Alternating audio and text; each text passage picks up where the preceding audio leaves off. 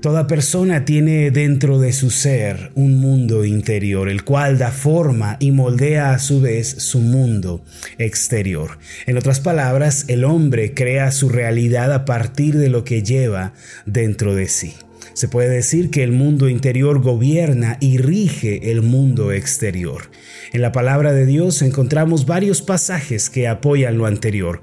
Por ejemplo, Proverbios 4:23 declara lo siguiente, sobre toda cosa guardada, guarda tu corazón porque de él mana la vida. Este pasaje se refiere a que una persona debe tener especial cuidado con su mente y con sus pensamientos, pues estos determinan el rumbo de su vida. En la antigüedad los hebreos solían pensar que cada persona era un universo en miniatura comparado con el verdadero gran universo. Los occidentales solemos decir que cada cabeza es un mundo.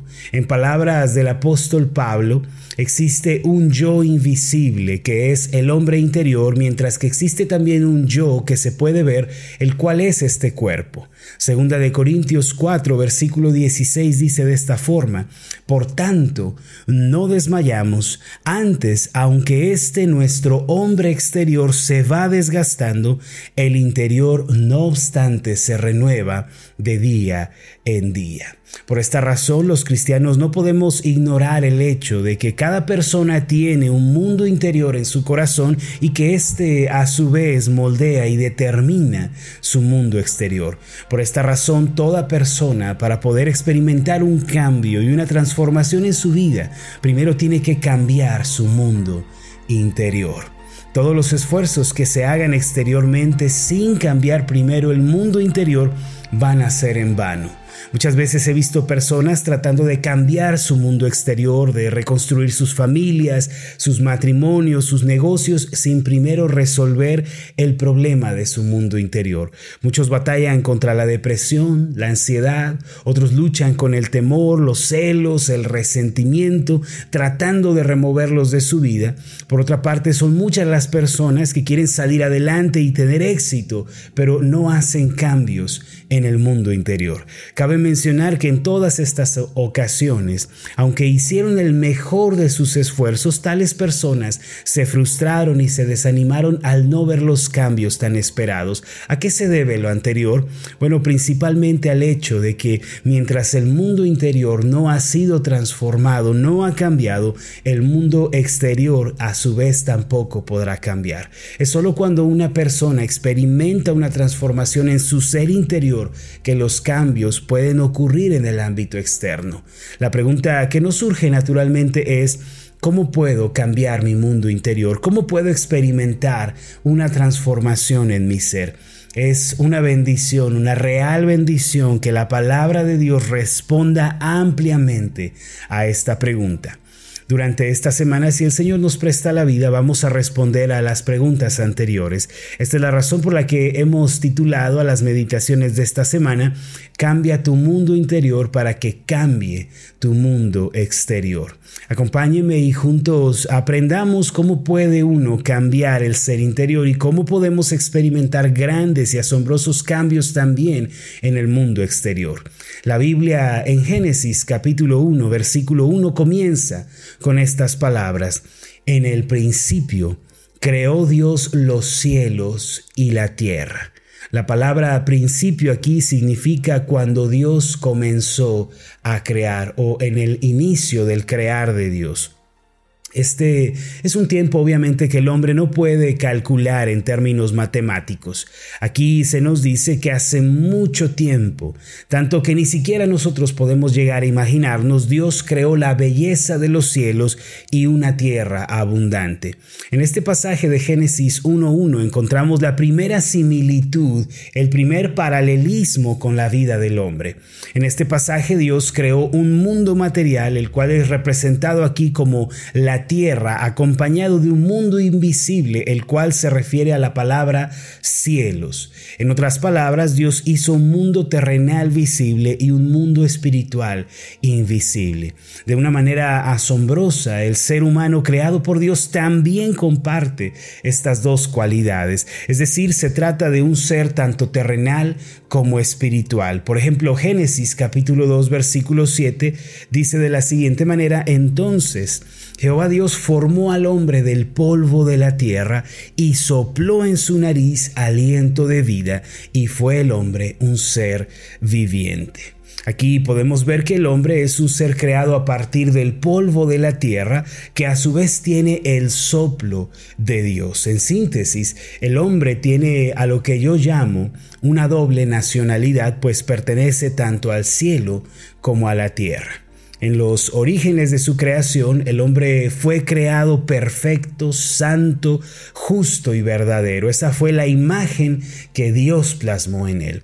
No había pecado, no había engaño ni desviación en el corazón del hombre. Por esta razón él disfrutaba de una perfecta comunión con Dios y por ende nada le faltaba, nada estaba roto en el huerto del Edén. Al igual que la creación de Génesis 1.1, la cual era hermosa, abundante y llena de vida, el hombre fue creado hermoso, pleno, lleno de paz y lleno de gozo. Cuando leemos el versículo 2 de Génesis 1, encontramos una tragedia. El pasaje dice así, y la tierra estaba desordenada y vacía, y las tinieblas estaban sobre la faz del abismo, y el Espíritu de Dios se movía sobre la faz de las aguas. Ahora, ¿cómo fue que la tierra perfecta y abundante creada en Génesis 1.1 vino a estar desordenada? Y vacía. ¿Cómo podemos afirmar que la tierra de Génesis 1.1 era perfecta? Bueno, porque todo lo que Dios hace esencialmente es perfecto y es bueno. Sin embargo, al llegar al versículo 2 encontramos una tierra caótica, desordenada, vacía, cubierta de tinieblas. Los especialistas dicen que Génesis 1.1 y Génesis 1.2 están separados por un espacio de tiempo incalculable. Esto se debe a que las palabras en el idioma hebreo original indican no que la tierra estaba desordenada y vacía en un principio, sino que vino a encontrarse desordenada y vacía. Una traducción más fiel diría lo siguiente, y la tierra se volvió un desorden vacío, llena de tinieblas que cubrían la faz del abismo. Muchos teólogos sitúan aquí en este periodo de tiempo entre Génesis 1.1 y Génesis 1.2 la rebelión de Satanás y sus ángeles y la caída del cielo a la tierra como lo describe el Señor Jesús en Lucas capítulo 10 versículo 18 donde está escrito y les dijo yo veía a Satanás caer del cielo como un rayo. Se cree que esto fue lo que ocasionó que la tierra viniera a encontrarse desordenada y vacía. Ya que este no es un tema doctrinal ni necesario para la salvación, tenemos libertad de opiniones al respecto.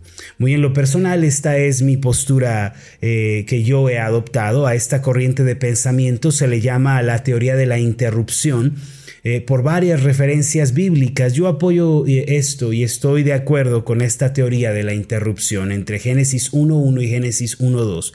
Como fuere, la Biblia nos presenta en Génesis 1.2 una tierra que vino a estar desordenada y caótica. Nuevamente, esta es una referencia a lo ocurrido con el hombre luego de la caída al darle la espalda a Dios. Encontramos una tremenda similitud entre la condición del hombre luego de pecar con la condición de la tierra en Génesis 1.2. A la luz de la palabra podemos ver que cuando el hombre se aparta de Dios, le da la espalda, su vida se vuelve un caos incomprensible al cual le acompañan siempre la miseria, el dolor, la amargura y el vacío. Lo primero que encontramos en el ser humano al vivir lejos de Dios es lo que se presenta en Génesis 2.1 que dice, y la tierra estaba desordenada. Mire, cuando el mundo interior de una persona está marcado por el pecado y la rebelión contra Dios, entonces la persona sufre un desorden completo en su vida. Sus prioridades, sus sentimientos, sus pensamientos, todo es desorden. Es por esta razón que la gente hace importantes cosas de poco valor y persigue aquello que a los ojos de Dios no tiene ningún sentido. Enseguida, junto con el desorden, aparece el vacío. Es obvio que si una persona vive sin Dios y lleva una vida desordenada tarde o temprano, comenzará a experimentar un vacío en su corazón. Muchas personas creen que el dinero, los placeres, la vanagloria de la vida llenarán sus corazones. Sin embargo, la amargura y el vacío, así como un profundo sentido de extravío, se apoderan de aquellos que viven sin Dios y que tienen su mundo interior sujeto al pecado. Por último, luego de este desorden y vacío, sobrevienen las tinieblas. Esto representa la obra de Satanás en aquellos que no tienen salvación por medio de Jesucristo. Hoy en día, a donde quiera que miramos, encontramos a la humanidad sumida en una condición similar a la que se describe en Génesis 1.2. Encontramos estas tres cualidades, desorden, vacío y tinieblas. El mundo interior de muchas personas está marcado por un terrible caos y depresión. ¿Cómo puede una persona salir de esta condición? En la Biblia encontramos que el creador del universo y del cosmos, este Dios de gracia, continúa su obra de creación en las personas que creen en Él. Cuando leemos la Biblia, la meditamos desde Génesis hasta Apocalipsis, aprendemos que todos aquellos que se encontraron con Dios fueron cambiados y bendecidos de una manera asombrosa. Abraham, Jacob, José, Moisés, David, la lista sigue, todos ellos experimentaron un cambio y llegaron a disfrutar de tales bendiciones celestiales. Pedro y Pablo, los apóstoles, fueron totalmente transformados al encontrarse con Jesús y llevaron a muchos a los pies del Señor. Todos ellos fueron transformados después de haber conocido a Jesucristo. Hoy también Dios sigue su obra de creación en aquellos que creen en Y le reciben como Señor y Salvador suficiente. Al igual que Génesis 1.2, cuando el Espíritu de Dios se movía sobre la faz de las aguas, así también Dios se mueve en aquellos que se rinden a los pies de Cristo. Este es el primer paso que debemos dar para cambiar nuestro mundo interior. Es el paso de la fe en Jesucristo. Aprovecho para preguntar, ¿ha creído usted en Jesucristo como Señor y Salvador suficiente? ¿Ha tenido un encuentro con el autor de la vida? Hoy es el día de recibirle y de alcanzar salvación y gracia por medio de él. ¿Por qué no le pide a Jesucristo que le dé esa vida abundante que él promete para que pueda cambiar su condición actual? Recuerde que para cambiar el mundo exterior primero tenemos que cambiar nuestro mundo interior. Vamos a hacer una oración. Amado Dios y Padre Celestial, tú eres el creador del universo, el que ordenó el cosmos. Sabemos, Señor, que no es una obra de la casualidad o del destino, no podemos ir contra la razón diciendo que todo lo creado provino de la nada, sino que reconocemos que tú eres el autor de la creación, Señor, y que pusiste tu sello en todo lo que creaste. Señor, así también tú hiciste la vida del hombre, y por causa del pecado nos hemos corrompido, nos hemos desordenado, hemos caído en vacío y en tinieblas, pero hoy sabemos, Señor, que a través de tu Hijo Jesucristo, tú operas una reconstrucción, una restauración en el interior del corazón del hombre. Padre, que esa obra de reconstrucción, esa obra de renovación del mundo interior tenga lugar en cada uno de nosotros. Restaura, Señor, recrea nuestra mente, nuestros sentimientos, Señor, nuestras intenciones. Todo en nuestro ser sea cambiado por la obra de tu Espíritu Santo. En el nombre de Jesús. Amén y amén.